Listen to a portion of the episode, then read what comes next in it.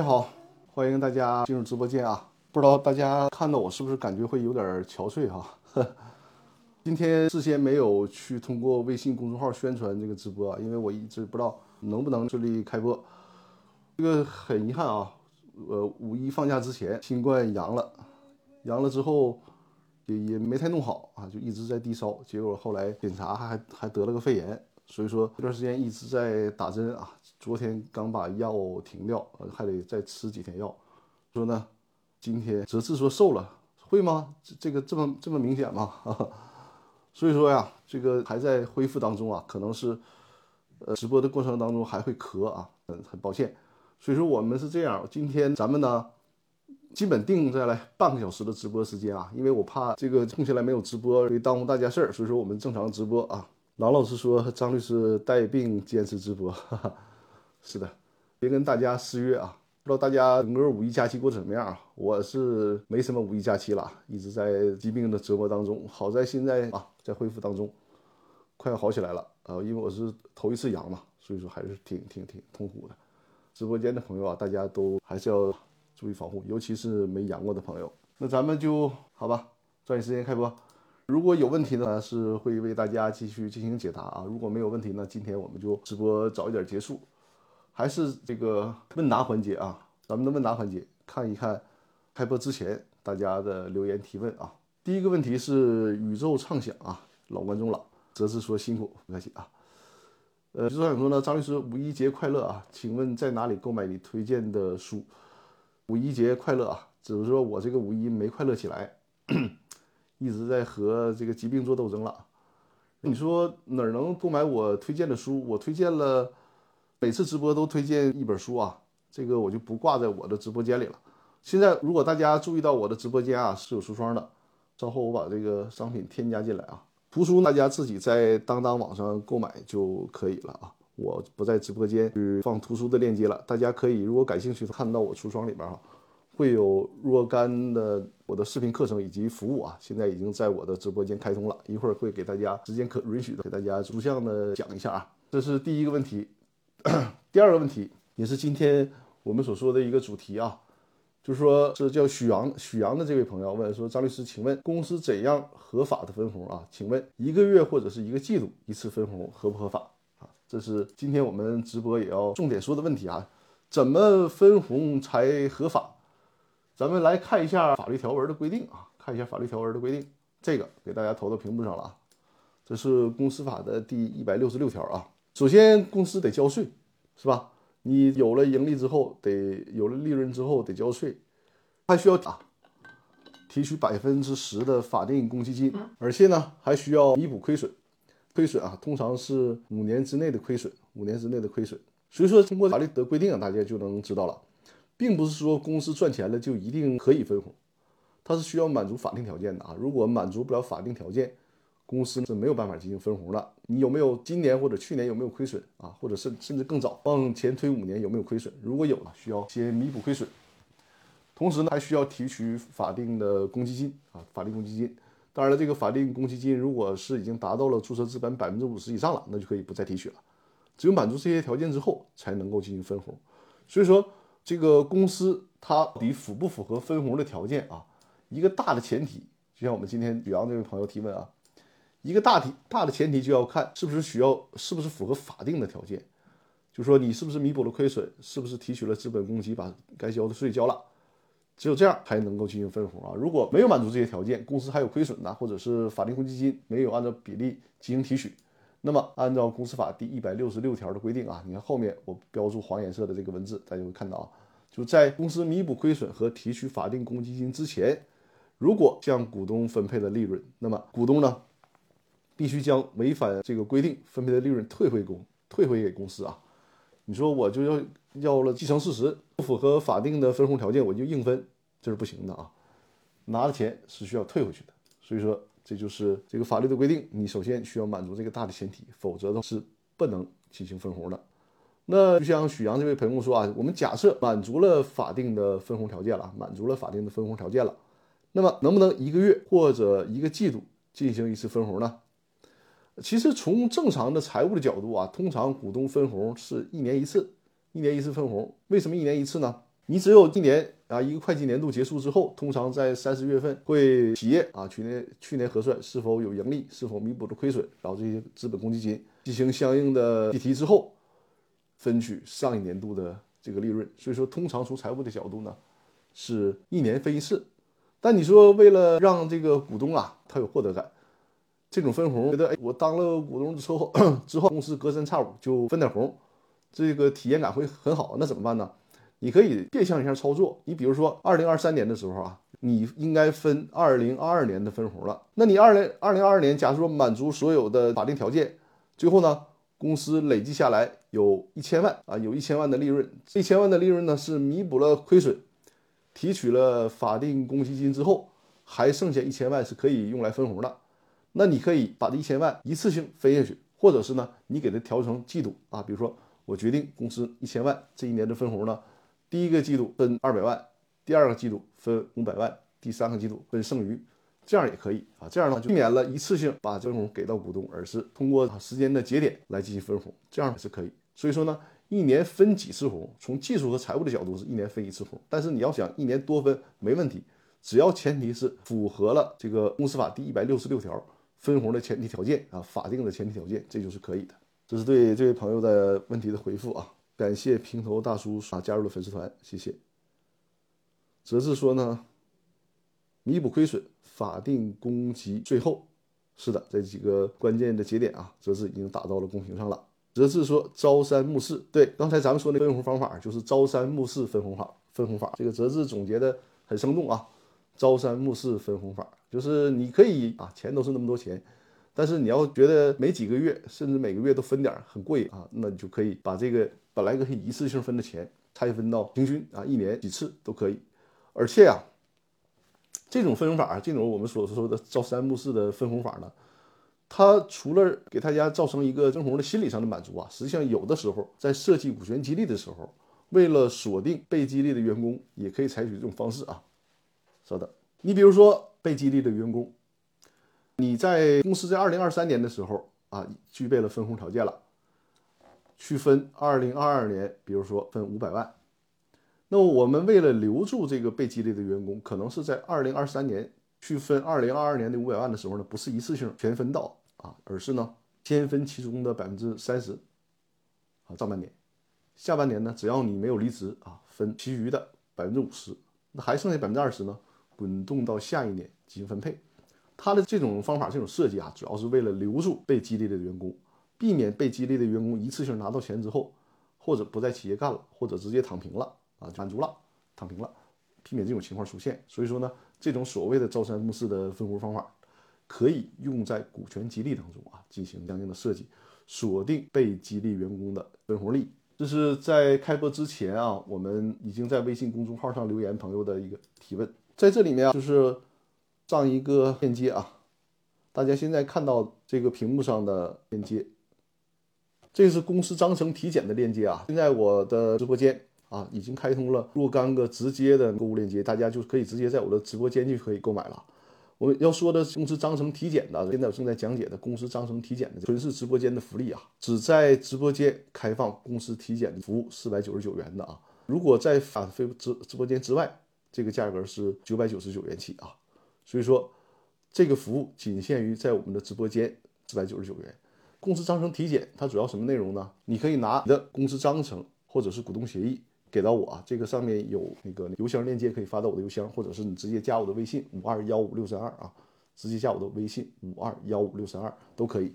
告诉我你购买了这个链接，然后我会给你的公司章程或者是股东协议做一次梳理，提示有哪些风险。啊大家注意啊，这个呢是体检服务，它不包括所谓叫治疗服务，就是说我会再给你出具一个报告，报告会提示你。你这个章程里面有哪些潜在的风险或者是不完善的地方？至于说如何进行修改，那你可以单独的选择修订或者是制定公司章程或者股东协议的服务啊。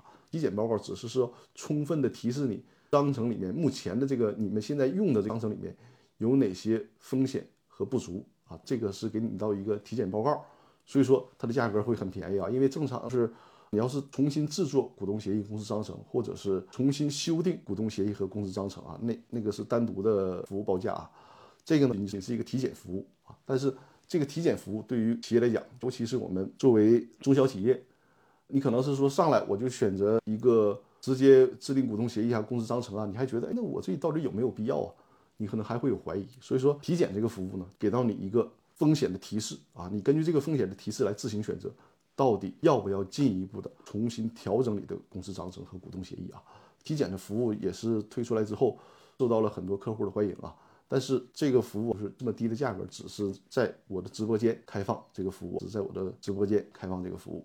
泽志说照个 CT 啊，对，企业体检 CT，这个是单独针对企业章程或者是股东协议的体检的一个 CT 服务啊。我这前两天还拍了 CT 呢，拍完 CT 之后发现肺炎了啊。皮某某说张律师好，你好，这就是章程体检的一个服务啊，章程体检的服务。再来讲下一个链接啊。融资法律风险防范及失败案例的解析，这个是我这商品里面单价最低的了。它是一节大概是一个小时的视频课程啊，通过幻灯片的方式讲解三个案例，其中是一个我自己亲自经办的案例啊。主要通过这几个案例比较生动的，通过几个案例给大家讲解融资法律风险，就是具体到案例当中融资的，在这个融资背景下有哪些法律风险。以及呢，应该如何防范的问题啊，通过这个案例的方式给大家进行了一个详细的梳理和讲解啊，这个很推荐大家来单独的购买这节课程啊。大家有什么问题啊，随时在直播间留言进行提问。泽志说早点休息吧，哈，还好啊，我们播半个小时，如果大家没有新的问题呢，我就早点结束今天的直播。呃，大家现在看到我这个状态，实际上是已经恢复了非常好了，前几天更糟糕啊，因为一直持续低烧嘛。呃，今天的状态还可以，因为其其其实现在已经完全退烧了，只是说还有点咳，所以会导致我嗓嗓音特别低沉啊。现在大家看到的这个服务啊，这个就是法律咨询的服务。你看大家现在在直播间，这都是福利嘛，在直播间可以免费的法律咨询。但是在平时啊咨询的话，我的咨询费用呢是两千元一小时。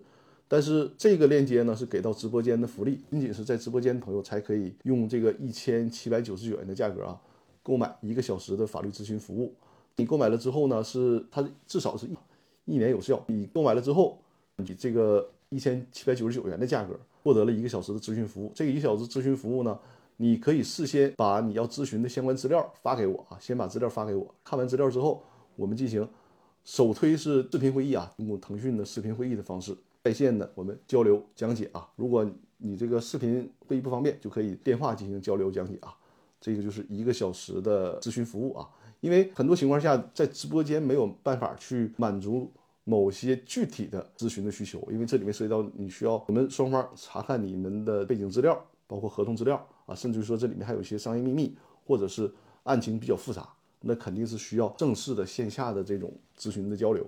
所以说，那基于我平时的咨询价格是两千元每小时，那啊，在直播间一个完全的福利性质，给到直播间朋友的一个优惠，所以一千九百九十。一一千七百九十九元的价格啊，来购买一小时的咨询服务，你可以先进行购买啊，在一年之内随时可以预约咨询都可以。王冰冰说啊，老师好，你好你好，看看大家还有什么新的问题啊？再有就是公司法大爆炸的视频精品课啊，今天我就不花更多的时间去讲解这个公司法大爆炸的视频精品课了啊，因为在直播间的很多朋友对这个视频精品课是有所了解的，甚至于说很多的朋友已经购买了这个课程的啊。你可以购买了这个课课程之后送给身边的朋友啊，都是可以的。看看大家还有什么新的问题啊？大家在没有新的提问之前啊，我给大家分享一个我的公司法大爆炸的微信公众号。公司法大爆炸微信公众号上面，呃，比较典型的这个问题啊，这这周大家在微信公众号里面的一个留言提问啊，其中一个问题它是这样的，说呢，这个公司已经注销掉了，发现呢有一份啊没有履行完的合同，对方呢不同意继续履行了。是否有补救的帮？是否有补救的方法？还是只能主张和解除合同啊？这个公司啊都已经注销了啊。则是说精品课已经看完了，可反复的看。是的，是的啊，感谢泽志的支持啊，精品课都已经买完了，谢谢。B E L L 说怎么没在喜马拉雅播？我的正在直播啊，直播不再提供回放了，所以大家都鼓励大家来我的直播间，我们进行现场的交流啊。刚才说，接着刚才说那公司法大爆炸微信群里的这个问题啊。说公司注销之后，才发现有一份合同，有一份合同没有履行完。现在呢，人家对方也不想 不想履行了，那可能是这个公司的股东还怎么讲，不太死心啊，觉得有没有什么补救的方法？是这样，你这个公司啊，你在注销之前，自己是有义务去核实到底有没有没履行完毕的合同的，因为实际上就是在在去认真的梳理有没有没有清偿的债务和没有对外主张的债权。那如果因为你没有仔细的去清算啊，这是该清算当中该发现的问题，你没有发现，导致公司有一份合同没有履行完毕就注销掉了。那对这个公司来讲啊，因为你事先在注销之前没有对这个合同做出一个权利义务的交接安排，所以说合同主体已经消失了，那这个合同就肯定啊没有办法再继续履行了。现在的好处是人家这个合同的相对方没有去追究，这就不错了。如果人家合同相对方去追究了，说哎你看你合同还没有履行完呢，你公司你就偷摸注销了，那人家这个合同的相对方有可能是需要求你们当初的这个公司的股东或者是清算组的成员来承担相应责任的。因为你造成了人家损失，没有履行合同，结果公司就注销掉了，这是一种违法注销嘛，侵害了公司债权人的利益。所以说现在这种情况啊，人家债权人没有主张啊，这就不错了。你像这种情况，如果公司注销之前发现没有履行的合同，还想继续履行，那通常是需要和这个合同的相对方来进行协商，是不是变更履行的主体，比如说由公司变成公司的某个股东来承接这个合同的权利义务，做出这样的安排啊。否则的话，公司一旦注销啊，就没有办法了。B E L L 说太可惜了，你说的可惜是听不到直直播回放是吧？没关系啊，每周日晚上八点守在直播间就可以了，我们做直播间的线上的互动交流啊。好，我再看一看微信公众号有没有大家新的留言提问啊。托克维尔，托克维尔，我看到了你在微信公众号上的提问啊，我来回复一下。托克维尔在直播间的话，可以我们打个招呼啊。托克维尔说，张律师啊，股公司东的股份被冻结了。如果该股份未能实缴，后续如果被强制执行，对其他股东有什么影响？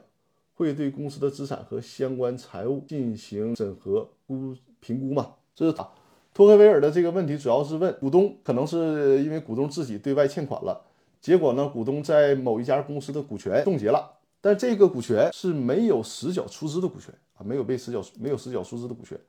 这个时候有可能被面临着强制执行啊，尽管这种股权从实践的角度啊，强制执行的意义呢，大多数情况下是不太大的。因为你想想啊，如果是一家普通的公司，尤其是一家非上市公司啊，股权没有实缴，那就说明股东欠公司，比如说你这个对应的注册资本是五百万，那就相当于股东欠公司五百万。这个股东对外欠款，如果强制执行人执行他的股权，不但钱没变现，没要回来。还得替他履行五百万的出资义务，所以说通常这样的股权，大多数情况下是没人要的。但我们假设说这个股权有人要啊，假设有人要，你可能是这个公司市值估值都比较好，可能比如说他那个股权呢有五十万没有实缴，但是呢这个股权的价值可能都已经值五百万了，所以说人家强执行人说我认可替你出这个五十万，我也要执行你这个股权。那在这种情况下啊，对于公司来讲是没啥影响的，从直接的角度没啥影响。因为无非就是公司的股东变了，公司的财产并不受影响。对于公司的其他股东呢，你要从直接经济利益的角度呢，也没啥影响。无非就是合作伙伴由张三可能变成隔壁老王了，这只能是说理论上。但实际上你说有没有影响呢？我们假设，如果这个股东是公司的大股东，是控制人，那因为控制人变了，可能这个股东呢，尽管对外欠钱啊，但是他在这个公司的时候是对这个公司的管理经营非常有一套的。那他被执行走之后。这个公司必然啊，它的商业竞争力就减弱了。那你说有没有影响呢？这种从这个角度来讲是有影响的啊。所以说你要从单纯从财务的角度没啥影响，无非就是股东换人了而已啊。但是你要说从实际角度综合考虑，可能会对公司有一些影响的。这是对托克维尔问题的回复啊。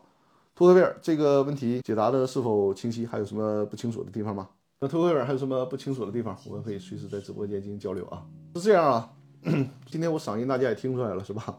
所以说，大家有问题抓紧时间提问。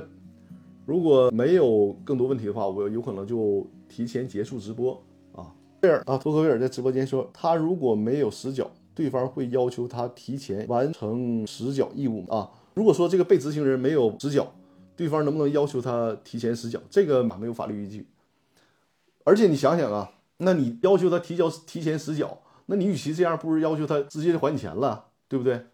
这这个账清楚吧？你比如说张三，你比如说隔壁老王，隔壁老王呢？假如说隔壁老王欠你五百万，他对公司呢可能有五百万的出资没有履行，你把他的股权冻结了，你说隔壁老王，你你欠五百万，你你拿五百万去履行出资义务啊？这不是有点叫就什么就非二面二边事儿了吗？那他有这五百万直接还你就完了呗，你把他那股权一解封就完了。所以说，从法理的法理的角度啊，没有什么依据说你必须得强令他完成实缴，而且从实际的角度呢，也用不着这么操作。他有那缴的钱，他直接还你钱就完了，是吧？下一个说，请问老师，商标使用权可以出资吗？理论上应该是可以的，只要你能保证你这个商标使用权可以评估，能够评估出价值啊。当然了，肯定它也是可以转让的嘛。所以说。只要有评估事务所给你做出了一个评估的估估价，你这个就是可以作为出资啊。张毅说：“托克维尔可是三四年的铁粉了，每次都提问。”是的，这个绝对是铁粉啊。我们这个直播的互动效果也是很好的啊，也欢迎大家在直播间里啊多交流，我们互相沟通学习。因为大家珍惜在直播间提问的机会啊，否则的话。在平时线下的付费提问是两千元每小时的，大家现在看到链接是给我们直播间的一个福利，在直播间可以提前购买我的咨询服务啊，这样的话价格就会比在直播间之外来预约咨询啊要便宜。星星说，公司想收购一个公司，标的公司有代持怎么处理？另外，股东没实缴需要实缴吗？就说，你想购买一个公司的股权，发现这个股权是有代持的，你这种股权呢，那你就需要和显名股东、实际股东啊，大家共同签署相关的协议啊。这个协议呢，你可以找我来给你起草啊。这样呢，你就是起这个协议满足之后，那你就不用怕它代持的问题了，你该购买就购买。但是说你说股东没有实缴，需要实缴吗？最好是实缴啊，尤其对于卖股权那一方，你完成了实缴，转让了之后才踏实啊。按照目前的游戏规则。否则的话，你把股权卖了之后，后面的那时候买你股权的股东他一直不实缴，你将来还有被追究相应责任的风险啊。托克维尔说：“谢谢张律师，明白了，保重啊，谢谢谢谢。”笑一哥说：“能转让就行是吗？”是的，你这个股权只要他刚才你说的那个商标，他能够评估，能够转让，满足这两个条件了，有效的被货币出资了，可以的。金星说：“保重身体，哈哈，谢谢谢谢。”笑一个说：“请问商标使用权出资怎么实缴呢？”把这个使用权给到公司就可以了。你比如说，你当初的这个使用权是给到张三的，你现在把张三变成公司，这就可以了。你换一个简单理解，就像房屋一样，房屋呢，我们通常理解说，我用房屋出资可能是用产权出资，但你说我用房屋的使用权出资行不行？也也可以呀。你无非就是把这个使用权实际给到公司，由公司使用就可以了。德志说可评估可转让，是的。托克维尔说，看来你也是老粉丝啊。对呀。这个是老粉丝和老粉丝之间直接在直播间的沟通和交流啊，很好啊。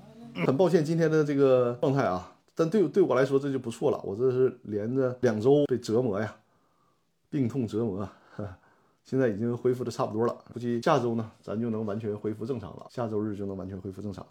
叫一个说老师保重，谢谢谢谢。欣欣说我也要成为老粉啊，对，咱们都成为老朋友。我再看看大家还有什么新的问题啊。这个是我的微信啊，五二幺五六三二，这是我的微信。如果有线下法律服务的需求啊，可以加我的微信啊。线下法律服务的需求可以加我的微信五二幺五六三二啊。再把郎老师的微信也打到屏幕上，这个是郎老师的微信啊。有人力资源方面服务的需求啊，可以加郎老师的微信。托克维尔说：“张律师，类似商标和其他无形资产过户到公司名下之后，财务要做登记和其他哪些手续？”工商要备案嘛，才能够完成实缴。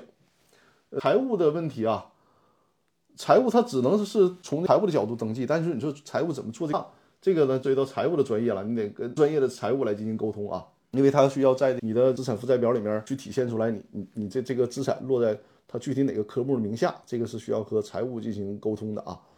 呃，再有呢，工商备案啊，我建议你既然完成实缴了，最好去做个备案。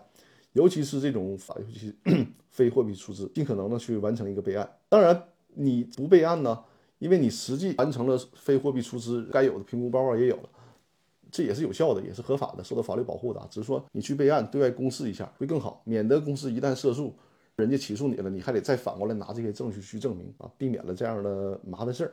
呃，托克维尔说：“谢谢张律师。”好的，不客气。我再把公司章程体检啊放到直播间。大家可以直接在我的直播间啊购买公司章程体检的服务。托克维尔叫一个说评估报告，随便找个评估公司吗？对呀，因为只要是评估公司，它是有评估的相关资质的啊。你找评估公司来进行评估就行了。感谢托克维尔送出的咖啡啊，感谢托克维尔和泽志在直播间送出的礼物，谢谢。叫一个说在新公司成立前评估吗？这个跟公司成立之前之后都无所谓啊，就你拿出来评估报告就可以了。核名之后吗？你也可以在合名之前就评估，因为你主要是体现出你的这非货币资产的价值，所以说和你新成立公司它有没有核名关系并不大。只要你保证你拿，比如说你拿出来房产或者是知识产权证明，你这确实是一个合法的资产，它的价值是多少，这就可以了。你到时候公司一经成立啊，你就随时把这些资产交付给公司就可以了啊。金鑫说：“ 张律师你好，公司的研发人员工资四万块钱，社保缴纳基数五千，合规吗？这个是涉及到劳动法的问题了，我就不在我的直播间进行解答了。”如果有这个需要，也可以预约我们团队专门做劳动方面的律师于路律师啊，来帮你解答这个问题啊。这个我就不在直播间解答非公司股权的问题了。如果需要预约咨询的话，就加我的微信，帮你联系我们团队的劳动法律师啊。我的微信号五二幺五六三二。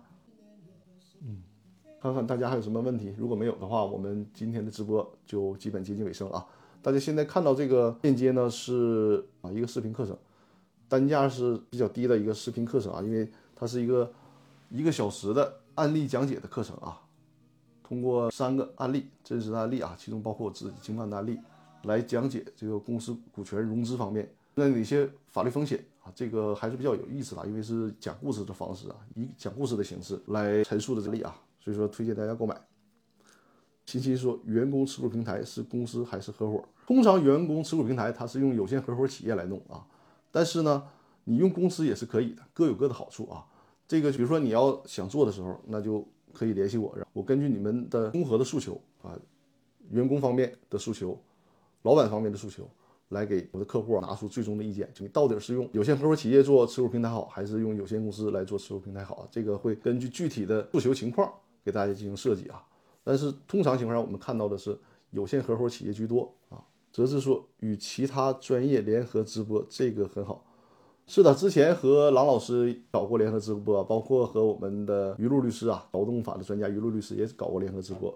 如果大家有这个需求啊，可以直播留言告诉我，我会给大家进行安排啊。欣欣说已经啊，对我看到欣欣已经购买了法律风险融资的课程，谢谢。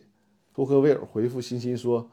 据我所知，社保费用是用人单位和员工达成协议，一般都是按照当地的工资标准。当然了，用人单位如果愿意按照实发工资缴纳也可以。现在这个社保啊，就主要存在着实际工资和按照最低工资交纳的这个问题啊，因为到企业成本的问题嘛。李亚新说：“今天有书推荐吗？”今天暂时就不推荐书了，今天先不推荐书了，因为今天的状态就很一般嘛。下周开始再恢复正常的直播了，再推荐书啊。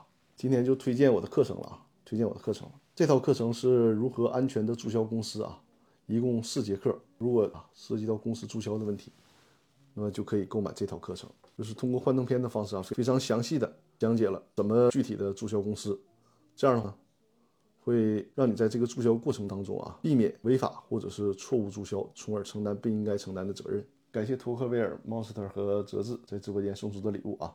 那我再看一下微信公众号有没有新的提问啊？如果没有的话，我们今天的直播就到这儿啊。今天直播也快五十分钟的时间了啊，以我这个身体状况能撑这么长时间也是实属不易了。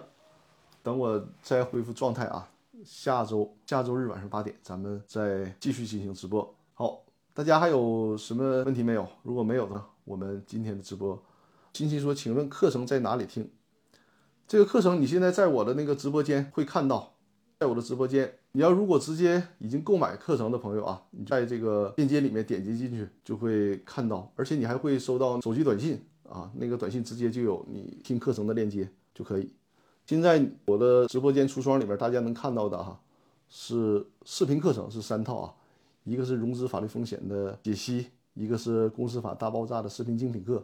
还有一个是教你如何注销公司的课程。欣欣啊，如果你有不清楚的地方啊，购买了之后有不清楚的地方，可以加我的微信啊，但应该没有问题，因为这个这个课程也是简单明了的嘛。听课的，你会收到短信，或者是直接在我的直播间购买链接里面去点击，也可以课程的啊，会看到去购买之后如何收看收看都会看到。啊，欣欣说好的，谢谢，早点休息吧。好，我再看一下微信公众号，没有新的留言，我们今天的直播就到这儿了啊。好。那咱们今天的直播呢就到这里了，感谢各位的收听收看。呃，下周啊这两天再好好养养身体啊。下周日晚上的八点，咱们继续直播交流，好吧？感谢各位。托克维尔说：“张律师辛苦，早点休息。”好，大家也都早点休息，尤其是这段时间啊，也尽可能的注意防护啊，尤其是没阳过的朋友，得保护好自己啊，这玩意儿挺遭罪的，好吧？好，各位，那我们下周日晚上的八点再见啊！谢谢大家，再见。在这个期间啊，我的视频号无双是一直都可以购买到我直播间这些福利性的产品的啊。大家如果有需要，可以随时购买。也欢迎大家有线下的法律服务的需求和我联系啊，包括我和郎老师都可以和我们进行联系，好吧？好，各位，再见，再见，晚安。啦啦啦啦啦说张律师辛苦了，不客气。笑一个说再见，早日康复。好的，谢谢谢谢。好，再见，谢谢大家，谢谢谢谢，再见再见。